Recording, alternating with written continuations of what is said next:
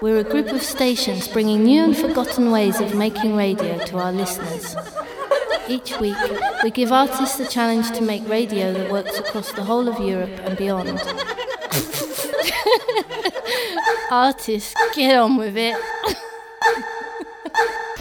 Hello, this is a show from Radio.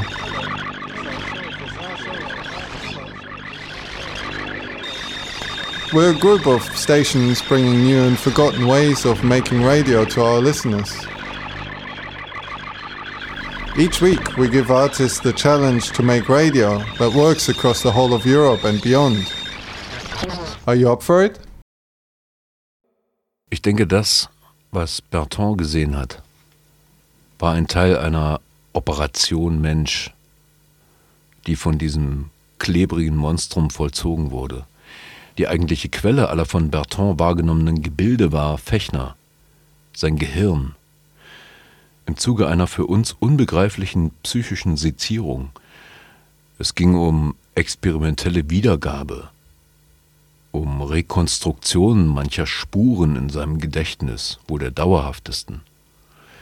Ich weiß, das klingt fantastisch. Ich weiß, ich kann mich irren. Ich bitte dich also um Hilfe und werde dort deine Antwort erwarten, dein A. Ich konnte kaum lesen, so finster war es geworden. Das Buch in meinen Händen wurde grau. Endlich begann mir der Druck vor den Augen zu verflimmern. War das letzte Stück, aber das letzte Stück der Seite zeigte an, dass ich ans Ende dieser Geschichte gelangt war, die ich im Licht der eigenen Erlebnisse für sehr wahrscheinlich ansah. Ich wandte mich zum Fenster um. Darin stand tiefes Violett. Über dem Horizont glommen noch ein paar Wölkchen wie erloschene Kohlen. Der Ozean, in Dunkel gehüllt, war unsichtbar. Ich hörte die Papierstreifen über den Ventilatoren schwach prasseln. Die erwärmte Luft mit schwachem Ozongeschmack stand leblos still. Vollkommene Stille. Ich dachte, dass unser Entschluss zu bleiben nichts Heldenhaftes an sich hatte. Wie etwa der des ersten Ozeanopfers Fechner war längst abgeschlossen.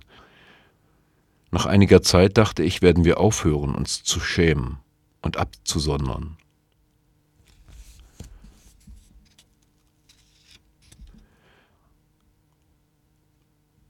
Können wir die Gäste nicht loswerden, so werden wir uns an sie gewöhnen und mit ihnen leben. Und wenn ihr Schöpfer die Spielregeln abändert, werden wir uns auch den neuen anpassen, wenn wir auch eine Zeit lang zappeln und strampeln werden und vielleicht sogar einer oder der anderen Selbstmord begeht, aber am Ende wird auch dieser künftige Zustand sich einpendeln. Die Finsternis, die das Zimmer erfüllte, wurde der irdischen immer ähnlicher, Schon hellten nur mehr die weißen Formen des Waschbeckens und des Spiegels das Dunkel auf. Ich stand auf, fand tastend Watteballen auf dem Regal, wusch mir mit einem angefeuchteten Bausch das Gesicht und legte mich auf den Rücken aufs Bett. Irgendwo über mir, dem Schwirren eines Nachtfalters ähnlich, regte sich das Prasseln am Ventilator und verklang wieder. Ich sah nicht einmal das Fenster. Schwärze umfing alles. Ein Streifchen Helligkeit aus unbekannter Quelle schwebte vor mir, ich weiß nicht, ob an der Wand oder weit draußen, tief in der Wüste jenseits des Fensters. Mir fiel ein, und fast lächelte ich. Ich fürchtete ihn nicht. Nichts fürchtete ich. Nichts. Ich hielt das Handgelenk vor die Augen. Als phosphornes Kränzchen leuchtete das Zifferblatt meiner Uhr. Ich genoss die herrschende Finsternis, ich atmete tief. Ich war leer, befreit von allem Denken. Einmal, als ich mich bewegte, spürte ich die flache Form des Tonbandgeräts an der Hüfte aufliegen. Richtig.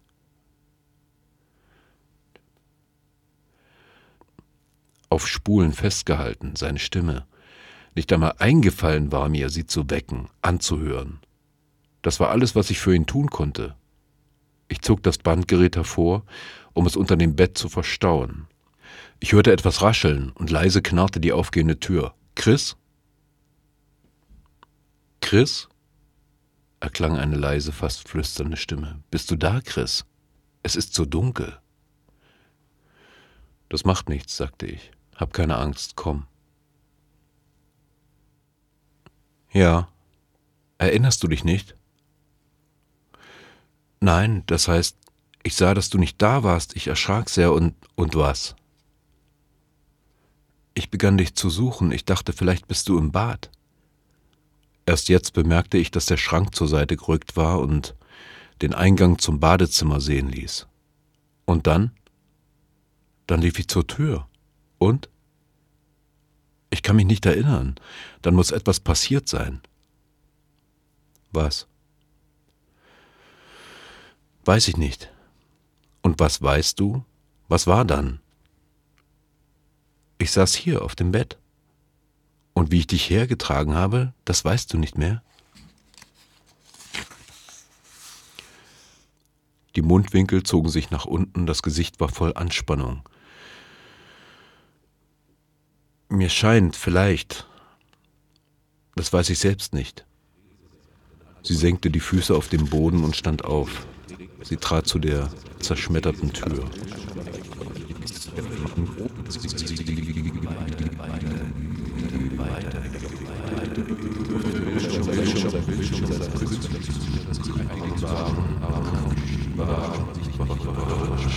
Nichts.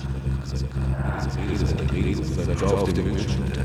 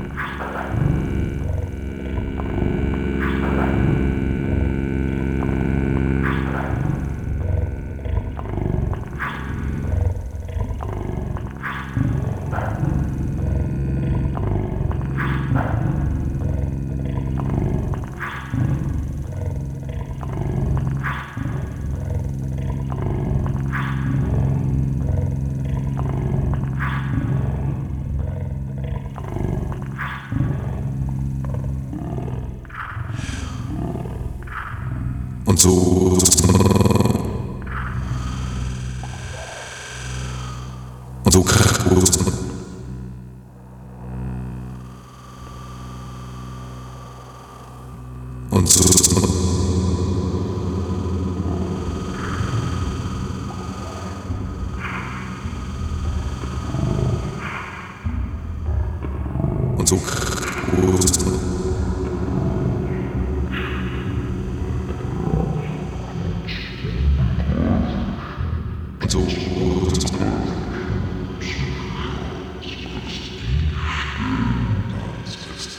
Quer é assim?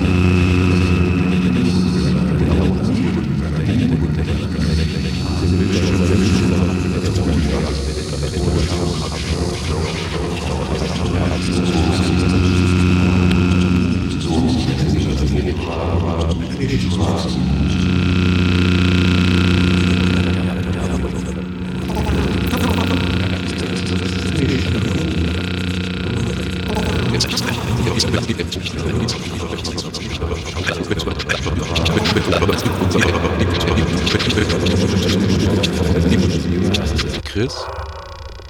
erklang eine leise, fast flüsternde Stimme. Das war alles, was ich für ihn tun konnte. Ich zog das Bandgerät hervor, um es unter dem Bett zu verstauen. Ich hörte etwas rascheln und leise knarrte die aufgehende Tür. Chris? Chris? Ja. Erinnerst du dich nicht? Nein, das heißt, ich sah, dass du nicht da warst. Ich erschrak sehr und. und was? Ich begann dich zu suchen. Ich dachte, vielleicht bist du im Bad. Erst jetzt bemerkte ich, dass der Schrank zur Seite gerückt war und den Eingang zum Badezimmer sehen ließ. Und dann? Dann lief ich zur Tür. Und? Ich kann mich nicht erinnern. Dann muss etwas passiert sein. Was? Weiß ich nicht. Und was weißt du? Was war dann? Ich saß hier auf dem Bett. Und wie ich dich hergetragen habe, das weißt du nicht mehr? Die Mundwinkel zogen sich nach unten, das Gesicht war voll Anspannung. Mir scheint, vielleicht, das weiß ich selbst nicht. Sie senkte die Füße auf den Boden und stand auf. Sie trat zu der zerschmetterten Tür. Chris, ich fasste sie von hinten bei den Schultern. Sie zitterte. Plötzlich wandte sie sich um, suchte meinen Blick. Chris, flüsterte sie. Beruhige dich. Chris, wenn ich. Chris, habe ich Epilepsie? Epilepsie, du lieber Gott. Ich hatte Lust zu lachen. Woher denn, Liebling? Bloß die Tür, weißt du, hier sind solche, also halt solche Türen. Ich strebte zu der kleinen Küche am entgegengesetzten Ende des Korridors. Ich und Harry wirtschafteten gemeinsam und durchwühlten Spinde und Kühlschränke. Bald merkte ich, dass sie mit dem Kochen nicht zurechtkam und nicht viel mehr fertig brachte, als Konservendosen zu öffnen, das heißt, so viel wie ich auch. Ich verschlang den Inhalt zweier solcher Dosen und trank unzählige Tassen Kaffee. Harry aß auch, aber so wie Kinder manchmal essen, um die Erwachsenen nicht zu kränken. Nicht eigentlich mit Überwindung, aber mechanisch und teilnahmslos. Ich hatte einen bestimmten Plan. Ich sagte Harry, ich wolle sie für alle Fälle untersuchen, setzte sie in den aufgeklappten Lehnsessel und nahm Spritze und Nadeln aus dem Sterilisator. Ich nahm Harry einen Tropfen Blut aus dem Finger ab. Die Sachlichkeit dieser Arbeit wirkte beruhigend. Harry ruhte auf den Polstern des aufgeklappten Sessels und musterte die von Apparaten strotzende Einrichtung des Operationssaals. Das abgebrochene Summen des Haustelefons unterbrach die Stille. Ich hob den Hörer ab. Calvin, sagte ich. Ich ließ kein Auge von Harry, die seit einiger Zeit apathisch war, wie erschöpft von den Erlebnissen der letzten Stunden. Bist du im OP?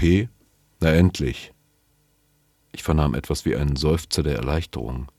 Da sprach Snout. Ich wartete den Hörer fest ans Ohr gedrückt. Du hast einen Gast. Stimmt's?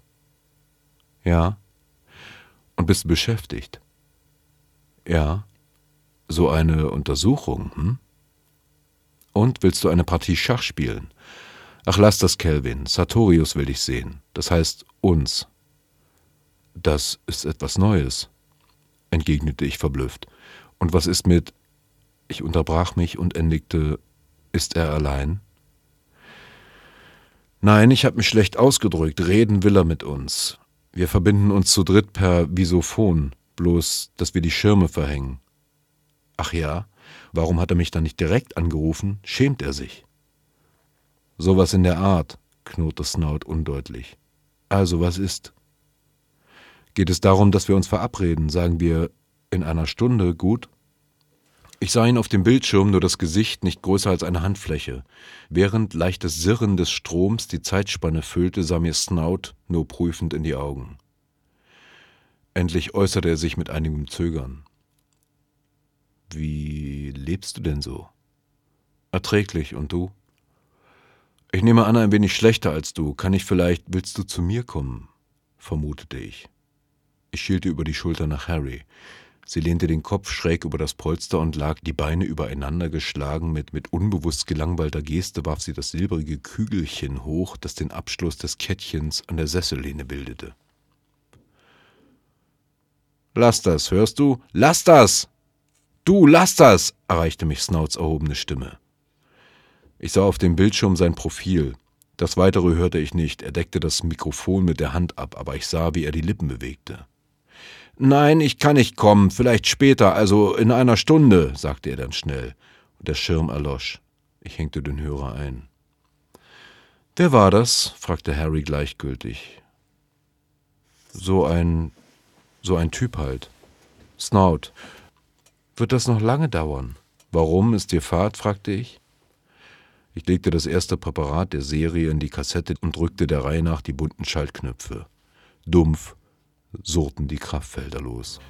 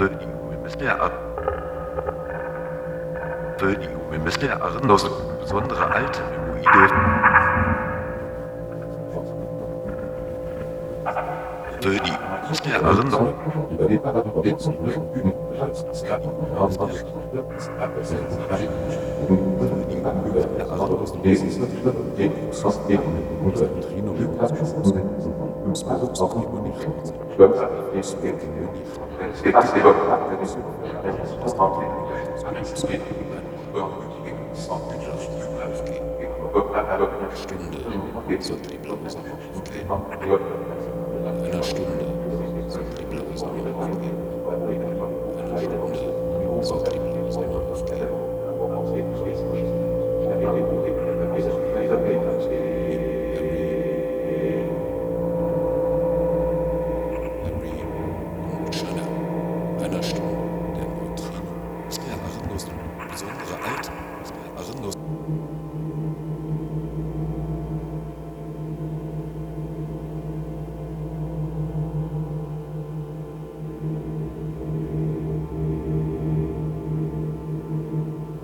allen Seiten zugleich stiegen zum rostroten, leeren Himmel hautflügelige Schaumgewölke auf, waagerecht ausgebreitet, mit verdickten, wie aufgeblasenen Rändern, ohne jede Ähnlichkeit mit Wolken. Die einen, die als waagerechte Streifen die tiefstehende Sonnenscheibe überzogen, erschienen durch den Kontrast zu ihrem Brand schwarz wie Kohle. Andere, in der Nähe der Sonne, liefen rostrot an, entbrannten Kirschfarben, Amaranthfarben, je nachdem, unter welchem Winkel die Strahlen des Sonnenaufgangs sie trafen. Und dieser Prozess dauerte an, als schuppte sich der Ozean in blutigen Schichten, ließe manchmal seine schwarze Oberfläche darunter hervorscheinen und verdeckte sich dann wieder mit einem neuen Anflug verfestigten Schaums. Manche dieser Gebilde segelten in nächster Nähe auf, gleich hinter den Fensterscheiben, im Abstand von kaum ein paar Metern. Und einmal streifte eines mit der seidig aussehenden Oberfläche das Glas, während die Schwärme, die als erste ins Weite aufgestiegen waren, kaum noch wie versprengte Vögel hoch im Himmel sichtbar waren und als durchsichtiger Belag im Zenit verflossen.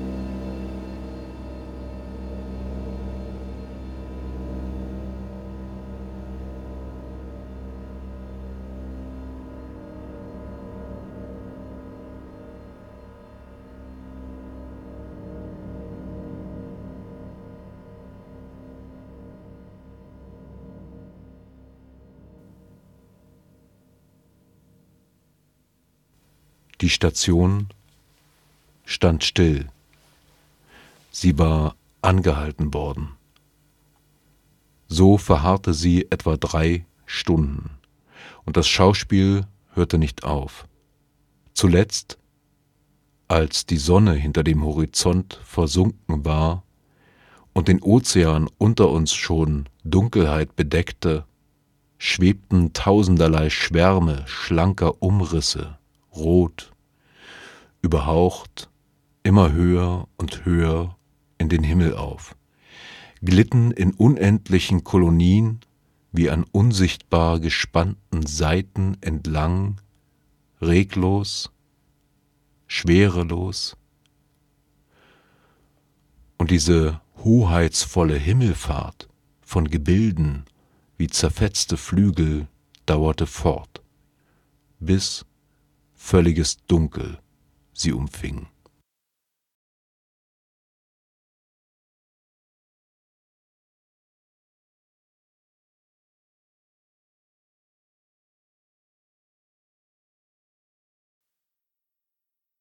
End of transmission. Find us on the internet radio.fm. Over and out.